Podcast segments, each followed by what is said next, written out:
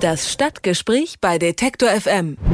Die Situation in einigen Städten Deutschlands gleicht momentan der achten Plage aus der Bibel. Es handelt sich allerdings nicht um Heuschrecken, sondern um Raupen. Die Bewohner von Gera Liebschwitz kämpfen seit Tagen mit einer Invasion der Schwammspinner Raupen. Die Wälder haben die Raupen schon kahl gefressen, darum begeben sich die Raupen nun in den Städten auf die Suche nach Nahrung. Ziel ist es also, die Raupen aus dem Haus zu bekommen oder zu verhindern, dass sie reingelangen. Ihre Gärten haben die Anwohner und Anwohnerinnen schon längst aufgegeben. Was es mit dieser Plage auf sich hat und wie die Stadt Gera dagegen vorgeht, das bespreche ich mit Geras Umweltfachdienstleiter Konrad Nickschick. Guten Tag, Herr Nickschick. Hallo. In Gera herrscht nun seit Tagen eine Raupenplage. In welchem Ausmaß sind die Bürger betroffen? Wie kann man sich das vorstellen? Ja, Gera-Liebschütz ist ein Ortsteil der Stadt Gera mit ca. 1500 Einwohnern und betroffen sind nach Schätzungen um die 300 bis 400 Bürger, denn nicht der gesamte Ortsteil oder nicht das gesamte Dorf ist von dieser Raupenplage betroffen, also nur ein Teil, aber die dafür umso intensiver, so weitgehend, dass zum Teil die Gärten nicht mehr betreten werden können. Und äh, das ist aber das erste Mal, dass Sie diese Art von Plage haben, oder? Nicht ganz. Und zwar haben uns äh, alte Anwohner oder wirklich Leute, die schon lange dort wohnen, berichtet, dass es auch in den 40er Jahren schon mal eine Schwammspinner-Raupenplage gab in diesem Ortsteil.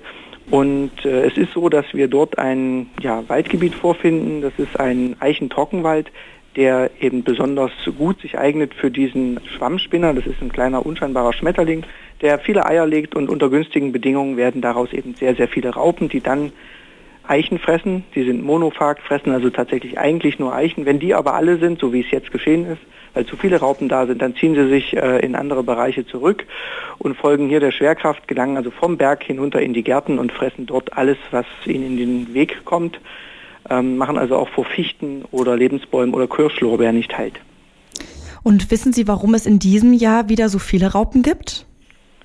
Wir können das natürlich nur annehmen, aber ähm, die Experten, mit denen wir uns da auch besprochen haben, sagen, dass es eine Summe von Faktoren ist, wie einem nicht ausreichend kalten Winter, günstigen Bedingungen im Frühjahr, dass also jetzt, nachdem die Eier geschlüpft sind, auch entsprechend junges Laub an den Eichen schon dran war, was dann gefressen werden kann, weil die kleinen Raupen nur junge äh, Eichenblätter auch fressen können. Also in Summe einfach so eine Konstellation, dass es den Raupen richtig gut ging und sie sich nach der wenigen Dezimierung im Winter auch dann noch gut entwickeln konnten. Und wir haben das nicht nur in Gera derzeit, sondern auch noch in anderen Teilen Deutschlands, wo das aktuell als Problem auftritt.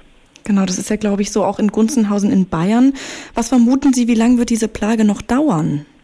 Also es ist relativ klar bekannt, dass die einzelnen äh, Raupenstadien, Larvenstadien dieses Schmetterlings um die vier Wochen anhalten. Und da wir jetzt schon von zwei bis drei Wochen Befall ausgehen, informieren wir im Moment die Bürger, dass wir damit rechnen, dass in zwei Wochen sich die Raupen zum größten Teil auch verpuppen werden, in ihre Puppenruhe begeben. Äh, in dieser Puppenruhe werden sie dann auch nochmal vier bis sechs Wochen bis zum tatsächlichen Schlupf der Metterlinge verbleiben und oder während der Verpuppung fressen die ja auch nichts mehr. Das heißt, im Moment dieses Problem, was wir haben, wird mit der Verpuppung enden, also circa zwei Wochen. Nachdem sich die Stadt einen Überblick über die Situation der Bürger verschaffen hat, sind den Anwohnern Notunterkünfte angeboten worden. Sind diese bisher genutzt worden? Nein, also wir haben das Angebot in der letzten Woche machen können, nachdem es sich auch wirklich als Problem so verstärkt hatte, dass viele Leute betroffen waren. Das ist tatsächlich erst eine Entwicklung der letzten anderthalb, zwei Wochen, dass es immer mehr Betroffene gab. Die Notunterkünfte, die wir zur Verfügung stellen könnten, wären in verschiedenen Bereichen auch der Stadt gewesen, aber sind nicht angenommen worden. Auch, wie wir jetzt gut finden oder, oder gut nachvollziehen können, die Leute wollen ihre Häuser nicht verlassen, die wollen äh, sozusagen nicht den Raupen das Feld überlassen. Wie werden die Anwohner denn noch unterstützt?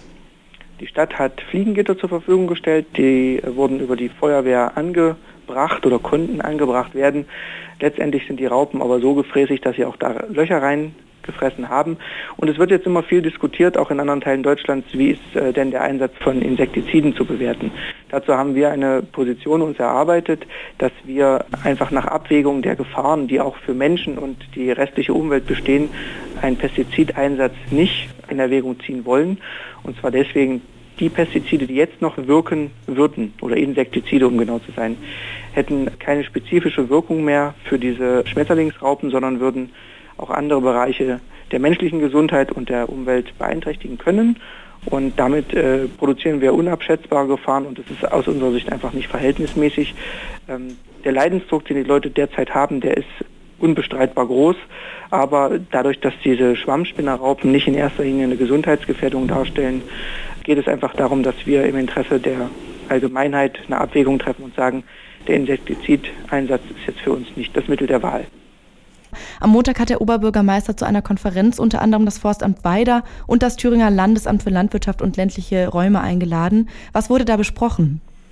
Da ging es genau darum, mit den Experten, die in der ähm, näheren Umgebung auch verfügbar waren oder die auch tatsächlich die Forstfachexperten sind, die auch über Erfahrungen mit diesem Schwammspinnerbefall im Forstbereich verfügen, eine Entscheidung zu treffen.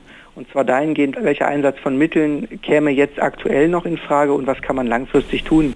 Für die aktuelle Entscheidung hatte ich mich kurz eben schon geäußert. Für die langfristige gibt es auch eine Entscheidung, dass wir also ein Monitoring durchführen werden, gemeinsam mit den Forstbehörden und dadurch dann feststellen können, aus wie vielen dieser Raupen werden jetzt tatsächlich Schmetterlinge, die dann Eier legen. Diese Eigelege kann man finden und zählen das ist also ein probates Mittel, was in der Forst angewandt wird und daraus kann man dann abschätzen, gibt es im nächsten Jahr wieder so eine Massenvermehrung. Wenn das der Fall sein sollte, also wenn im Herbst diese Entscheidung fällt, okay, es ist damit zu rechnen, dann kann man im nächsten Frühjahr ganz anders und mit ganz anderen Mitteln auf diese ja, Schmetterlingsraupen oder Eier reagieren, kann viel spezifischer arbeiten, auch mit äh, biologischen Schädlingsbekämpfungsmitteln, die dann nicht diese Breitband- und negative Wirkung auf alle anderen Organismen haben.